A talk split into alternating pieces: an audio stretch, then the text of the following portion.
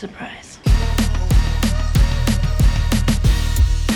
Are you okay? Someone's sitting in that chair. Don't let him haunt you. I'm sorry. You need help. You're getting $5 million. Adrian wouldn't kill himself. Había una vez un podcast. Bienvenidos a un nuevo punto de vista en Había una vez un podcast. Yo soy Lina Bonilla de Sin Episodio y hoy me acompaña Diego Sierra de Ojos Cuadrados. ¿Cómo estás, Diego? Bien, Lina, ¿cómo estás? Bien, bien. Y también hoy nos acompaña Esteban Martínez de Sin Episodio otra vez por acá, eh, su segundo podcast, ¿no? ¿Cómo estás? Bien, aquí esperando salir algún día. Todavía en la espera, que no llegará. Bueno, hoy nuestro punto de vista es sobre una de las últimas películas en estrenarse en esos lugares oscuros donde uno se sentaba por horas a ver películas con un montón de desconocidos, ¿se acuerdan de esas épocas? Pues la- la verdad no esa sé qué película. hablas. ¿Eso qué es?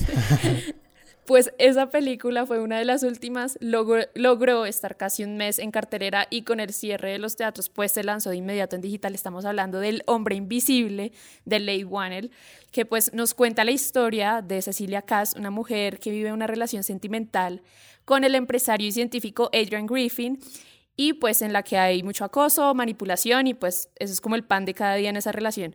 Eh, también pues nos muestra cómo ella escapa de él y poco después pues se entera de la muerte de Adrian. Más adelante ella empieza a sospechar que él nunca falleció y pues que la va a seguir atormentando por siempre. Esta nueva versión de El hombre invisible es para muchos la película que está llamada como a resucitar el fracasado ese universo cinematográfico de los monstruos de Universal, el llamado Dark Universe, que pues no ha logrado despegar eh, como se tenía planeado, intentaron con La momia, con Tom Cruise, eh, Drácula, la historia jamás contada, y por ahí está en pausa también la película de La novia de Frankenstein, bueno, un universo que no ha despegado. Entonces hablemos de esa película para ustedes, pues, eh, ¿cuáles son las impresiones generales que les dio la película? ¿Qué les gustó? ¿Qué no les gustó? Empecemos con Diego. Eh, a mí me gustó mucho, la verdad. Yo me disfruté de esta película. Yo creo que tiene unas cosas muy, interes- muy interesantes. es- tiene cosas inteligentes que decir, especialmente sobre el abuso doméstico, el abuso emocional. Eh, transmite muy bien ese mensaje. Y, y pues la mejo- lo mejor para mí es Elizabeth Moss. Creo que está impresionante en la película. Creo que destaca en muchas secuencias sin diálogo, comunica el terror que siente solo con sus gestos, sus expresiones, la confusión que está viviendo. Me parece que está impresionante y, y- y creo que en la mayoría de la película ya está actuando frente a nada, ¿no? Como que no hay nada ahí y ella sin embargo hace una muy buena actuación. Creo que es súper entretenida esta película, es tensionante y está muy bien hecha a pesar de que tiene un presupuesto bajo, creo que fueron como 6, 7 millones de dólares, entonces pues un presupuesto bajo para esas tipo de películas, de monstruos por decirlo así, y me parece que fueron muy creativos, hicieron una gran película. No, y ese es como el talento de, de la casa con la que se une Universal para esta película, que es Blumhouse, ¿no? Hacer las películas súper rentables y pues en este género. Y Esteban, ¿a ti qué te pareció en términos generales? Mm, Bueno, a mí me, pues la verdad me encantó, me sorprendió mucho, la verdad. Pensé que iba a ser como una película así como típica de, porque había visto algunas antes de este universo del Dark Universe.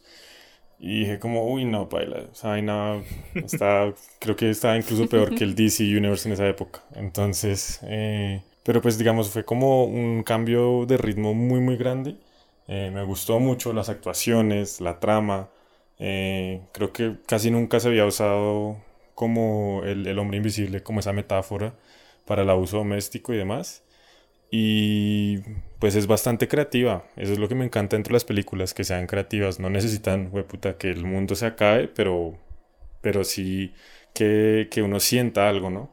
No, y yo creo que ese es el éxito de esta película, el, el lograr balancear ese tema que puede ser dramático si no se aborda, eh, digamos, otros directores podrían abordar este tema del abuso doméstico desde ese lado, desde el dramático, pero qué inteligente haberlo tratado desde el terror, desde el horror, de cómo, cómo abordarlo y tampoco siendo como sobreexplicativos.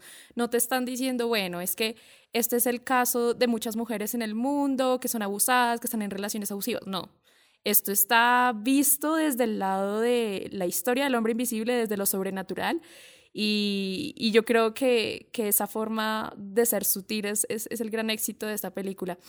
Em, Es muy interesante el, el giro que le dan a, a, pues, al hombre invisible como personaje. Siempre, pues en vez de enfocarse como en el hombre como tal, aquí se enfocan en la víctima, que es la chica. Exacto. No, y además que como estaba planteado el hombre invisible, digamos, cuando empezó esto del Dark Universe, cuando habían eh, confirmado a Johnny Depp y tenía otro director y a otra persona en, en lo que es el guion, esa película iba a estar concebida de una manera muy distinta y iba a estar muy enfocada en lo que es el personaje del hombre invisible. Acá supieron usar muy bien a Cecilia, el personaje de Cecilia, y digamos que ella es la que nos conduce en este camino, ella es la que se pone en nuestros zapatos para pues mostrarnos todos estos fenómenos que a ella le pasan mientras descubre que el hombre invisible está pues en su vida ahora, ¿no? A mí me encanta, digamos, algo de la película, que es que mm, como no se enfocan en el hombre invisible, es como una constante amenaza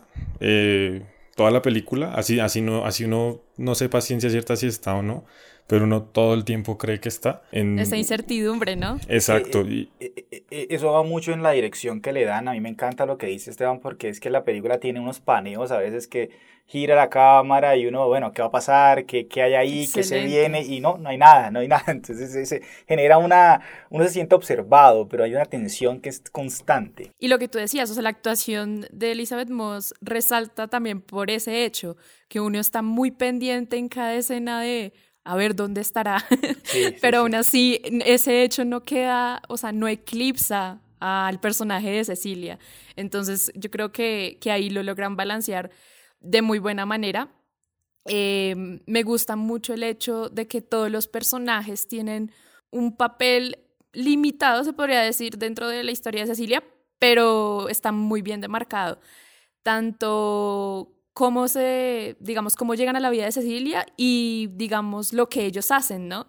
Porque mm, está el hermano de Adrian, que es abogado, pero ¿por qué es abogado? Entonces, pues ya después, más adelante, vemos que, que hay una razón de ser ahí, que él empieza, eh, él está ayudando en este, pues en esta especie de conspiración de Adrian. Y, mm, por ejemplo, también el, el, el amigo policía, que creo que es el ex esposo de la hermana, si no estoy mal. Sí. Todo, todo tiene una razón de ser en la película, pero obviamente la que se roba la película y, y- y la estrella es Elizabeth Moss, sin duda, y, y lo que tú dices, ella logra transmitir demasiado. Eh, uno siente, siente todo ese sufrimiento que, que ella está viviendo, que el personaje está viviendo. Hablemos un poco como de cómo se planteó la historia del hombre invisible, porque es complicado. Este es un personaje que se ha adaptado, eh, pues, por más de 100 años, ya tiene 100 años las adaptaciones de ese personaje, y, y lo complicado de reescribirlo, ¿no? De reescribir la historia. Em, acá el tema es, es chévere que no se meten a explicarnos como por qué se volvió el hombre invisible, eh, el experimento, no, no hay una explicación ahí previa, creo que ya lo damos por sentado en las películas clásicas, pues obviamente para, para la gente, para el espectador que iba al cine, pues esto era um, algo nuevo, una historia nueva en la que tenían que, que digamos que explicar un poco cómo era el tema de, de, de, cómo se convertía en el hombre invisible.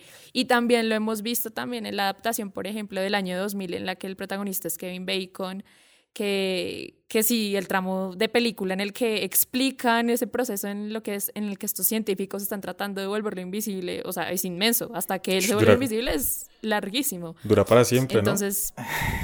Sí, es, es, es extenso y también es algo extraño, los efectos pues no son muy buenos porque en el año 2000 pues se estaban empezando a utilizar algunos efectos que eran por computador. Entonces digamos que no es muy brillante por ese lado esa, esa adaptación, pero digamos sí es muy distinto, ¿no? Porque además él en esa película lo muestran más como por el lado obsesivo, uh -huh. ¿sí? Y no tanto como por el lado homicida, que digamos acá eh, por el tono también de la película de Ley Warner de 2020 eh, es más necesario que sea un poco más homicida. Sí, pues hay algo que me gusta de, de esa película de Kevin Bacon, eh, que de pronto no exploraron, o bueno, de pronto no quisieron explorarlo más bien, y es que como es una persona que de la nada tiene pues el poder de pues, ver a las otras personas sin que lo vean a él, eh, básicamente hace deshace todo lo que quiere. Mm, este pues tiene un objetivo claro, que es eh, el personaje de Elizabeth Moss. Pero en el otro me parece que como se centran más en el hombre invisible, eh, permiten que este haga como cosas más, mm, como por ejemplo como todas esas cosas sexuales a las que a las que el man se mete, como de ir a ver a esta chica bañándose en una cena o de tocar a sus compañeras de trabajo cuando están dormidas y pues como que da una relación de poder de que, o sea, que él ve a todo el mundo y tiene el poder sobre todo el mundo, por lo que nadie lo ve a él. Y eso me parece muy interesante, pero igual siento que esta es mucho mejor en todos los demás aspectos. Es que siempre que, que, adaptan el hombre invisible, lo primero que piensan es, bueno, eres invisible, ¿qué podrías hacer? ¿Qué harías sin que te vean? Y, y esta no, esta toma otra vía, lo que Lina ahorita decía, aquí no se ponen a explicar cómo llegó a ser el tipo invisible, cómo funciona el traje que usa para ser invisible, no. Eso no, no, no, no lo explican y no nos interesa. Aquí lo que le dan es el giro y nos enfocan es en la víctima y lo que ella sufre por alguien que está abusando de ella. Y eso es lo que creo que hace que esta película funcione.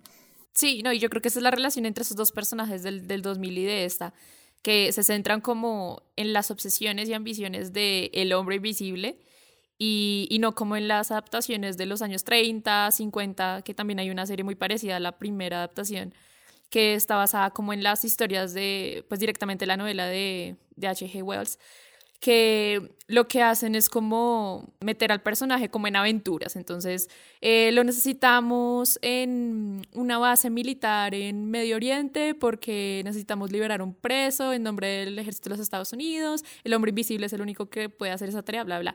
Empiezan a, a contarnos todas estas historias, pero a mostrárnoslo desde adentro, desde la personalidad del hombre invisible. No lo habían hecho como como desde, desde esta de Bacon y, y algunas anteriores que hicieron como de comedia que también fracasaron bastante.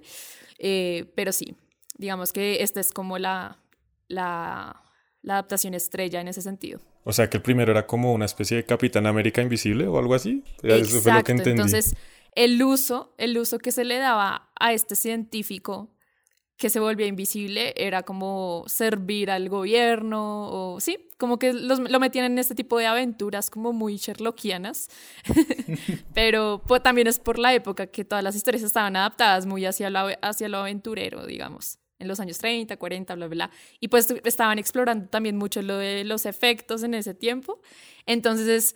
Eh, ¿Cómo ponemos a este personaje en una situación en la que podamos usar este efecto? Entonces, por eso las historias eran un poco como ya externas a él, ¿no? Como ajenas a su vida propia. Y bueno, también hablar de este director que, que pues lo hemos visto actuando, lo hemos visto como guionista, que pues es como su fuerte, su carrera está más marcada por ese lado, y llega a la dirección ya desde hace varios años con, con películas también del género, creo que no ha abandonado el género. Y, y, esta puede ser pues su película obviamente más importante también por el recibimiento que ha tenido, por el estilo, por eh, la forma que él plasmó su propio guion, ¿no? Porque él escribió el guion y dirige esta película. y, y, fue una película bastante rentable.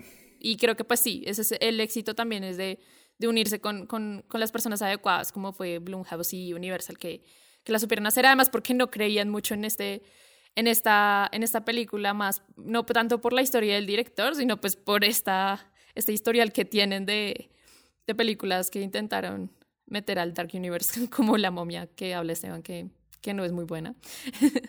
Pero sí, entonces pues es lo que le pasó a Joker. ¿Se acuerdan con Joker? Sí. ¿Se acuerdan que no les querían dar la plata, no le querían dar a Top Phillips la plata y tuvieron que reunir como a tres, cuatro productoras para poder hacer real esa película y pues se volvió la más rentable de superhéroes por esa misma razón? Es que igual yo creo que también eso es lo que pasa cuando uno le da como unos proyectos eh, a personas que tal vez como que no sienten tanta pasión por lo que están haciendo. Um, mientras que las películas como eh, El Joker de Todd Phillips y El Hombre Invisible se sienten que son películas que son hechas por personas que quieren contar algo, mientras que las otras del Dark Universe son como, bueno, sí, ahí tengo como plata y, y tengo este monstruo y lo voy a poner ahí en un escenario así como X y se acaba la película con, como con una escena probablemente al final que lo una con otra película. Pero ustedes ven como alguna similitud entre las cosas que él ha hecho como de pronto guionista o como director o en estas películas en las que ha actuado que son también de terror como Insidious? ¿Ven alguna similitud entre, entre lo que él ha hecho antes y, y esta película? Yo la verdad no, no he visto Insidious y lo conozco a él por la saga de Saw, una saga bastante exitosa, ya llevan como que ocho películas, no sé cuántos van, pues yo me vi como las dos primeras hasta llegué. Pero no, yo creo que esta tiene pues, lo que mencionamos, tiene un mensaje al menos, ¿sí? Te pone y, y, te, y, no te trata como si fueras tonto. Solo piensa en esa escena inicial, que creo que es maravillosa, porque que la chica se está escapando y todo es en silencio, no hay diálogos, y una escena sin diálogos, solo con los movimientos de la cámara. Y la actuación de Elizabeth Moth nos, nos dan a entender que ella tiene miedo, está en una relación abusiva y está muy asustada y se quiere ir y todo lo cuentan en una secuencia casi que en silencio total, porque no puede hacer ruido, y, y, sin ningún texto introductorio contándonos, no, esto es una chica, no hay ningún flashback del tipo pegándole o algo, no, nada así, eso es solo actuación y dirección. Eso es muy chévere. Y, y, eso me pareció, pues, de una, yo tenía un nudo en el estómago en esa secuencia, no, por favor que no se despierte el tipo, no, es una, sí. me parece maravillosa. Entonces yo creo que hay un progreso grandísimo en cuanto, cómo contar la historia.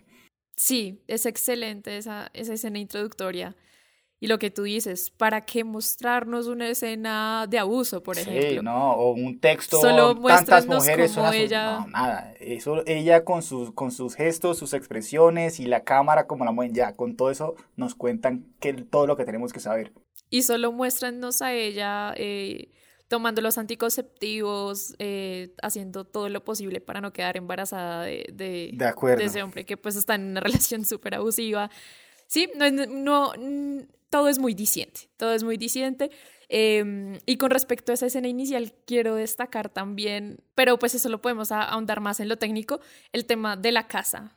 Las letras de, de Invisible Man empiezan en la playa y luego nos muestran como un paneo de, de esta casa que es como una fortaleza y que pues hace alusión mucho pues a lo, a lo que es este universo de lo sobrenatural, de los monstruos, de, de esas criaturas, no sé, que, que están aisladas. Sí, que, parece que fuera el no castillo de, Transilvania, Drácula, una cosa así. Sí, algo así, pero obviamente muy, muy moderno. Sí. Mm, yo quería decir que veo como tal en el director un progreso enorme en cómo contar una historia.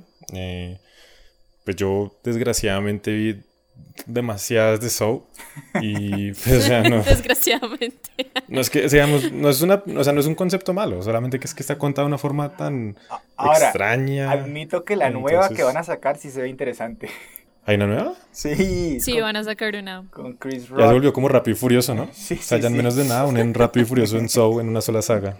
Y es que el man se ve que ha avanzado un montón en contar una historia. O sea, ya si uno ve, digamos, toda la saga de Saw, uno ve como muchos baches, muchos agujeros argumentales, muchas cosas que no tienen sentido. Pero creo que esta película es muy sólida y es que tal vez como no tenía que cargar con el peso de toda una saga, de como no, no, o sea, no tiene que ser como una precuela, una secuela o algo así, eh, si no es su propia película, si le va, si tiene una secuela, pues bien, y si no también, entonces pues se siente muy, muy concisa y me encanta la verdad que todos los giros argumentales que tiene, eh, por ejemplo el hecho de que el hermano de él crean que, crean que el hermano de él sea el hombre invisible y termine siendo como simplemente como una especie de trampa.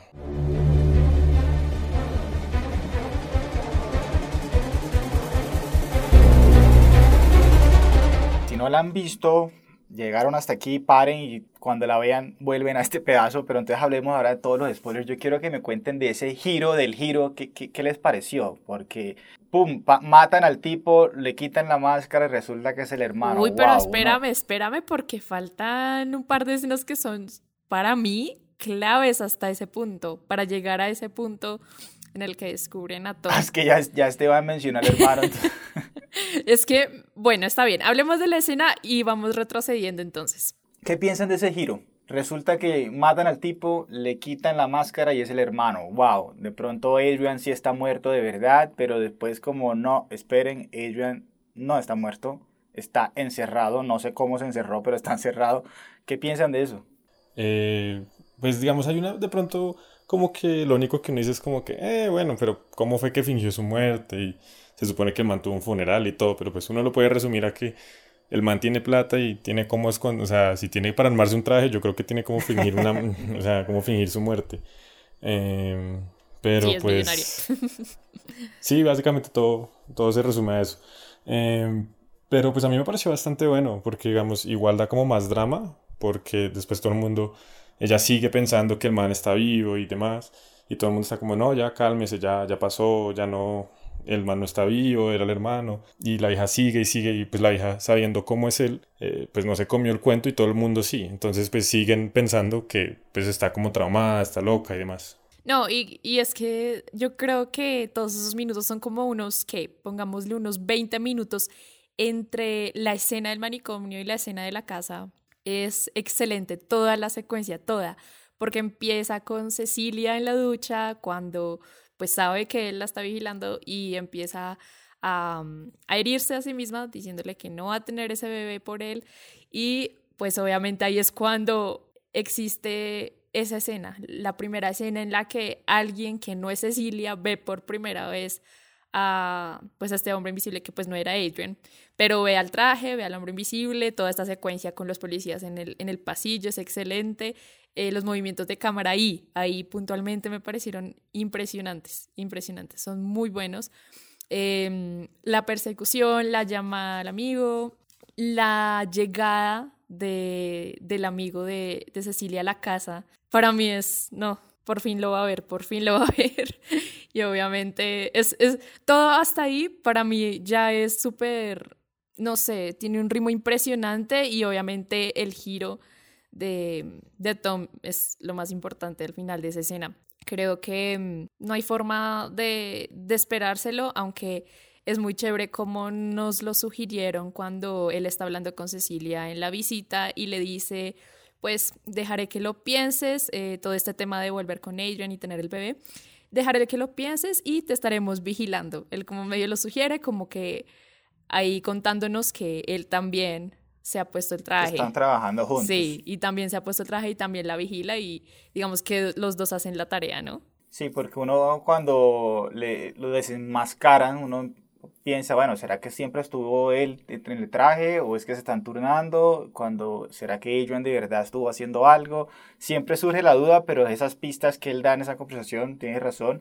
Si no hubiera sido Adrian el que estuviera pues abusando de esta chica, acosándola, pues e, e, ese tema hubiera perdido un poco de sentido, ¿no? El tema del abuso de, emocional no hubiera tenido mucho sentido si fuera del hermano. Y, y todo el tema del y de, de, todo el tema del bebé que queremos que nazca y pues al hermano que le va a importar entonces hay un poco no sí. Pero yo confieso que a mí sí no me gustó tanto. Si, si hubiera sido que pum era el hermano un, eso es un giro que sorprende y lo sorprendió a uno. Pero después que Adrian también estaba es que encerrado eso a mí no me gustó tanto la verdad. Me pareció un poco estúpido como que digo sí es cierto que es este mal tipo es millonario se pudo inventar el traje pues buscó la manera de encerrarse en el sótano, pero ¿cuál era el plan? ¿Qué? Que el hermano lo cogieran y lo mataran y fuera culpado y el tipo quedara libre, o sea, ¿y cuál era la idea de, de ese plan maestro del tipo? Pues sí, sí, precisamente creo que eso es lo que sugieren en la película, que... ¿El tipo quería joder al hermano? A ver, lo que yo entiendo de esta relación entre Adrian y el hermano es como también otro tipo de relación como la que él imprime sobre Cecilia. Y es como esta relación abusiva en la que Ah, bueno, Tom lo dice a regañaditos, pero lo dice en la primera reunión que tiene, digo, en la segunda reunión que tiene con Cecilia, ella le dice a él que él no ha muerto. Y ahí Tom le dice, mi hermano siempre fue un abusivo, siempre lo odié, en eso tenemos mucho en común. Entonces, lo que yo entiendo es eso, que la relación entre Adrian y el hermano siempre también fue de mucha manipulación. Entonces, para mí, esa también es como la relación que ellos tienen, la misma que él imprime sobre Cecilia. Y digamos que ahí lo vemos, digamos como esta manipulación sobre el hermano, eh, que de una u otra forma lo empieza a ayudar como desde lo legal para que todo sea pues muy real. Y, y finalmente pues sabemos con la conversación que tiene Cecilia con Adrian en esa cena que él siempre tuvo algo que ver, que no nos pueden sugerir que siempre fue la hermana, por lo que tú dices sería algo supremamente absurdo. Sí, pues algo que me gusta ese, como ese giro argumental, es que pues también como que le da como un fin al arco argumental también del hermano sin habernoslo contado completo. O sea, digamos, como que el man está tan, tan traumado, pues, que su hermano es así como abusivo y peyorativo hacia él, que, que, pues, o sea, le sigue todos los juegos por más, todas las ideas por más, pues, o sea, perjudiciales que sean para él. y él trata de decirlo en la escena, ¿no? Sí, hay algo que sí es verdad que dice Diego y es que bueno, ¿qué pasa si la vieja hubiera firmado y hubiera tenido el hijo? Entonces, ¿cómo, cómo revela que, que no tenía, o sea, no sé, como que hay, algo no me cuadra, como que pasa si la vieja hubiera seguido a su... Hay varias cosas que no cuadran, pero es mejor no pensarlo tanto. No, a mí no me parece. Cuando el tipo se encierra en, en, en la celda con ella, ¿cuál era el plan ahí también? Está cerrado viéndola toda la noche porque no puede salir, porque está encerrado literalmente en una celda. Mm, le pasa plata al guardia. y, y, si le toca ir al baño, tiene sed, no, nada, el tipo ahí encerrado viendo pero, pero pues en la conversación con Tom quedó claro, la querían era atormentar hasta, o sea, ella por eso preguntaba toda la película. Ella decía, ¿qué más quieres de mí si ya me lo quitaste todo? Pues seguirla atormentando hasta que ella se diera, o sea, como que ya mentalmente ella se diera, que ya estuviera cansada de ese, sí, de ese, de ese hombre invisible que la tiene ahí acosada encima todo el tiempo. Volverla loca, sí, volverla loca eh, en el proceso y, para eso pues Tom lo dijo, vigilarla, siempre estar vigilándola.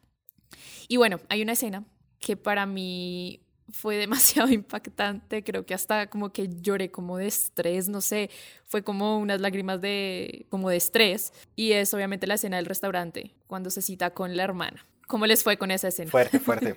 a, mí, a mí me encantó esa escena, me gusta mucho. Eh, yo creo que es muy inesperada también. O sea, es un, como un giro argumental que, pues, o sea, si bien uno cree que el man es como abusivo y, que el man como que puede llegar a hacer un montón de cosas, uno la verdad no sabe el alcance de, de él hasta que hasta que mata a la hermana, ¿no? Hasta que mata a la hermana y ya uno sabe como no, este man ya está chiflado, mejor como trate de deshacerse de él, porque pues como todo el tiempo uno está escuchando la historia eh, pero como que la vieja dice, por ejemplo, no, que, la, que si la golpeó, no, que me hizo cosas peores, pero uno como que la verdad no sabe qué, qué cosas peores pueden ser. Y yo creo que ese tormento psicológico de no solamente matar a la hermana, sino como de hacer que parezca que ella fuera la asesina, es, una, es como una de las grandes cosas que uno dice como, no, este man es un maquiavélico, pero impresionante. Y el tema del cuchillo, ¿no? También, que es muy importante. Sí, exacto. Sí, no, y ahí como lo que decía Esteban, es inesperado, inesperado total, sorprende y, y pues muy impactante en la forma que ocurre con el cuchillo y en pleno restaurante, los gritos, no. No, y solo esa escena le debería dar como una volqueta de premios a Elizabeth Moss. Esa y la del manicomio cuando ella está súper, como súper groggy ahí mirando hacia, hacia el techo, buscando a Adrian en esa habitación. No, hay muchas escenas brillantes para Elizabeth. Y, y el tema del cuchillo que me parece súper importante, que obviamente vemos que, que él lo toma eh, un día en la cocina cuando está haciendo el desayuno Cecilia y después cuando lo encuentra ya en el ático y obviamente lo que ella se está preguntando cuando encuentra el cuchillo es, ¿qué diablos quiere hacer con este cuchillo? Él no me va a matar porque él me quiere acorralar y acosar y, y mantenerme atormentada, ¿no? Entonces, eh, hasta ese punto uno como que no entiende, uno dice, bueno, pues la quieres como amenazar nada más y ya después uno empieza a ver que, que pues es un arma muy importante para, para lo que es esta escena.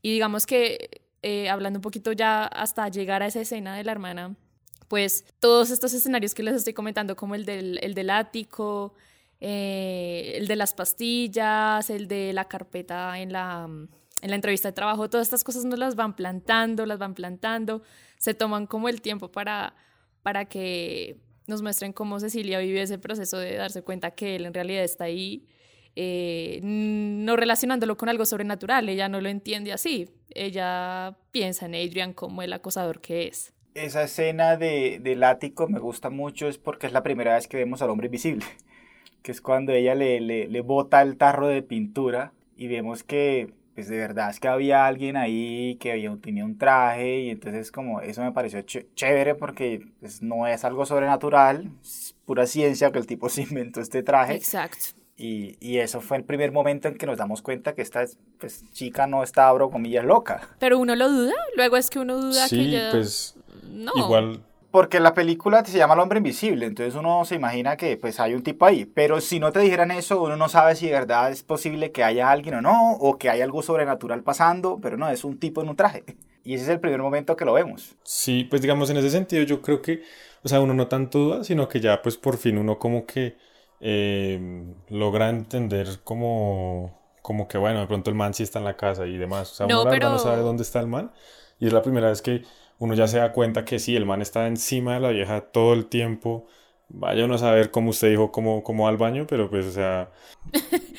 pero y entonces sí. Pero ahí ya nos habíamos dado cuenta, porque recuerda que la escena anterior a la del ático y en la que como el ambiente se pone súper tenso es precisamente cuando ella está con la hija del policía y le pega, Ah, sí. y la golpea. Entonces sabemos que sí, él está ahí. O sea, él- sabemos que él está en la casa ya desde ese momento cuando la golpea. Sí, no, esa escena también es impresionante, ¿no? O sea, digamos, pues bueno, como todo es una escena, pero el momento en que eh, la, la golpea y como que le empiezan a echar la culpa y esta gente se va y la deja en su casa, que pues también me pareció como, eso, eso sí me pareció como un poco raro, pues o sea, ¿quién va a dejar una persona entre comillas extraña en su casa sola? Y como, bueno, le dejo toda la casa. Estaba pensando exactamente lo mismo cuando la volví a ver, porque yo dije, pero lo lógico no es decirle que coja sus cositas y que para la calle. Exacto. Sí, se vaya.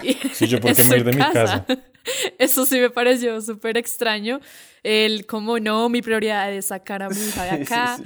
Pero creo que es creo que es porque el, lo que ella le dice justo cuando llama al papá, cuando grita papá, me golpea, bla, bla, bla, ella le dice de inmediato, no quiero estar aquí. Creo que es por eso, pero de resto no veo como una explicación más, más lógica. Pero bueno, como dice Diego, no hay que pensarlas tampoco todas. Eh, es una película y al fin y al cabo, sí, es como esa, esa- esas ganas de, de tratar de explicar cada detalle eh, y que no tenga que ver como con el argumento, con el hilo de la historia, pues no tienen mucho Solo hay una sentido, ¿no? explicación, drama, por más drama. por más, por mucho más drama. Y bueno, la escena final. ¿Qué les pareció? Como el desenlace, uno cree que después de lo de Tom, eh, las cosas pues ya finalizan ahí, ¿no? Creo que digamos, eh, uno piensa que va a pasar, es como, bueno, personalmente pensé que iba a haber como, no sé, una investigación de qué pasa con Adrian y ya. O sea, como que nos iban a contar, bueno, Tom era un loco y pues así no hubiera sido tan chévere el final. Y que todos los que la trataron de loca al menos se iban a disculpar o decirle algo y te creemos ahora, por Dios, pero no, nada.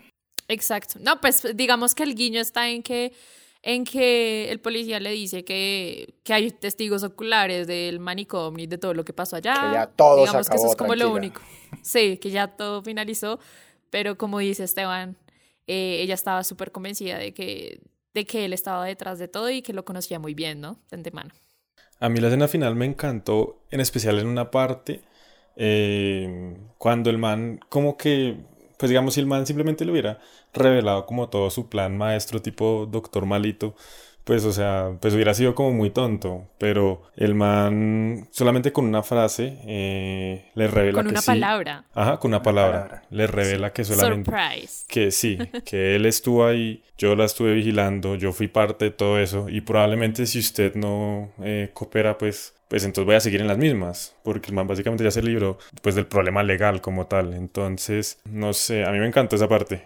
Ahí cobra mucho sentido el, el- el tema del surprise, porque era lo que decía Diego. Eh, aunque no sepamos quién estuvo eh, utilizando como el traje en escenas anteriores a este tramo final, hay algo seguro y es que Adrian estaba en el psiquiátrico y Tom en la casa. Eso es seguro, porque ahí está la diferencia, porque él dice surprise en el psiquiátrico. Para mí ese es el guiño a que él era el, el- el responsable de esa escena o de ese momento eh, en el que Cecilia estaba ahí. Entonces, pues, eh, yo creo que, que ahí el, el plan maestro, como dice Diego, entre los dos era precisamente el que Tom estuviera pendiente de las personas que le importaban a Cecilia y pues se irían directamente encima de ella. Claro, pues... ¿Y cómo les pareció como la resolución de Cecilia? A mí me encantó, la verdad no lo esperaba y yo dije como, bueno, no, ya estando el, el compañero el, el- con el que vivía, Policía. ya estando ahí el policía, justamente ya estando el man ahí, pues listo, ya eh, va a ser como una especie de resolución pues pacífica al conflicto. Y ella se va como, pues termina como empoderada, ¿sí? Pero Súper, si, sí. si- si no lo, si no lo piensas mucho también, pues sí, solo disfrútalo y chévere, sale empoderada, porque si te lo pones a pensar, te lo tiras solo pensando en que la chica dice que va al baño y se mete a otro cuarto, se pone un traje que nunca sabe cómo funciona, se lo pone, lo mata al tipo y luego va, se quita el traje y sale como si nada, súper bien peinada. Pero bueno, no lo pienses mucho. Sí, fue algo Drama. demasiado rápido, pero también pensemos en que pues ella ya, pues sí, ella ya había escondido esa, esa Ella estuvo esa- ese practicando. ¿no? Ella estuvo practicando cómo ponerse ese traje No creo más de que una vez. practicando, pero ella necesitaba guardar esa prueba y por eso sabía dónde guardarla. Recuerden que ella... Sí, ella lo em, escondió. Sí, ella lo escondió y ella sabía muy bien cómo era cada rincón de esa casa, obviamente, porque vivió probablemente mucho tiempo con él, que ya, ya era casi prácticamente como un matrimonio. Claro. Y, y todo el tema este de la prueba, ¿no? ¿Cuál es la prueba de que él se suicidó? La cámara, eh, la llamada al 911 y, y su cambio de actitud, obviamente, al retroceder, es, me parece excelente. Y, también, pues, que nos sugieren que Cecilia, y al final, Cecilia, al fin y al cabo, eh, termina actuando de la manera en la que Adrian actuó con todos los seres queridos de ella, siendo una asesina, pues al fin y al cabo. Y como dice Esteban, es, puede ser un final abierto, puede que no haya una secuela y también está bien, quedó muy orgánica, muy bien hecha para hacer una sola parte. Hay- que ver Pero, ahora la pues, mujer invisible. Sí, pues puede ser, digamos, si, si esta gente se anima y dice, no, es que esta película nos, nos disparó, nos, no, nos dio pie para que este Dark Universe de verdad empezara a, a- a gestarse, pues yo creo que aprovecharían por ese lado, ¿no? Además, porque la mujer invisible creo que por el momento no ha habido. No, que yo No. sepa no. 111 años y no ha habido. Pero igual que haría ella, como que, no sé, ir por Norteamérica matando maridos abusivos o algo Pues- así. No sé, no, no se me ocurre qué haría. Puede ser algo, no, pues no creo que algo así, pero digamos sí se podrían ir por el, pues no sé, estamos especulando acá, pero sí se podrían ir ya por el tono eh, que no es el del terror, porque pues ya sería parte de un universo, pues de pronto para nosotros no funcionaría igual, pero podría irse por ese tono de las adaptaciones viejitas en la que el personaje es usado como una herramienta, como medio soldado, como medio superhéroe. No sé, pero pues es algo que se me ocurre, pero pues sí, tampoco estaría de acuerdo con que, con que se hiciera. ¿Estás proponiendo que hagan una película con ella y Capitán, Capitán América? No, pues estoy pensando en qué posibilidades podría haber, pero pues yo no soy guionista, dejémoselo a los expertos si es que piensan hacer una secuela. Pero sí, o sea, no, no sé, no sé cómo sería, pero lo, lo que sí es cierto es que tenemos una gran película, una gran adaptación de, de este personaje que, que no era fácil, por lo que ya habíamos dicho, muchas adaptaciones durante más de un siglo y llega con un estilo muy único, eh, volcado hacia el terror y no solo hacia lo, lo aventurero, ¿no? Hacia la aventura. Entonces, chicos, llegó la hora. Llegó la hora de ponerle calificación a El hombre invisible de Leigh Whannell. Diego. Yo le doy 4 de 5 veces que creí que me iba a asustar y no pasó nada. Eso siendo algo bueno, ¿no? Cuando, como ya mencioné, esas escenas en que la cámara es un paneo y no vemos nada o nadie, eso me gustó, jugó con nuestras expectativas de lo que uno espera en una película de terror, siempre espera el salto y no, aquí no, no necesariamente.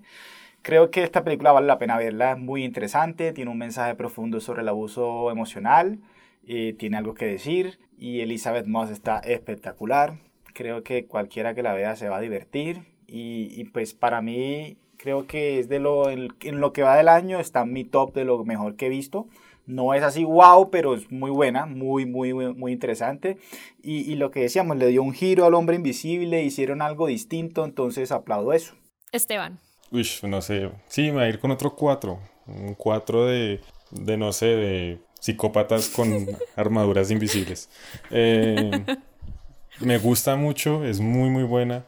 Creo que es la mejor representación del hombre invisible sin haber visto las clásicos, claro. Em, pero, digamos, ya no más con, con saber que los clásicos pues son como algo más de, de acción y eso. Creo que este le va mejor al personaje, me encanta todas las actuaciones, creo que es muy buena y es como una pisada bastante fuerte del director dentro del mundo del cine. Tiene mucho futuro y también en el género, ¿no? puede hacer que, que este género eh, obtenga más reconocimiento del que no se le ha dado, porque siento que, que tanto el público como, como la crítica siempre ha sido muy injusto con el terror.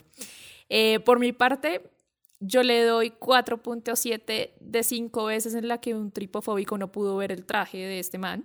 Oye, sí. Eh, porque sí, es para, para mostrárselo a un tripofóbico. Pensé que era el único. porque en realidad me gustó bastante, me parece que está muy, muy bien hecha esta película y lo que ustedes dijeron, eh, le auguramos como un buen futuro también a este, a este director y lo que pueda hacer dentro del género y pues quien quita dentro del Dark Universe si es que lo logran hacer de manera exitosa, ¿no?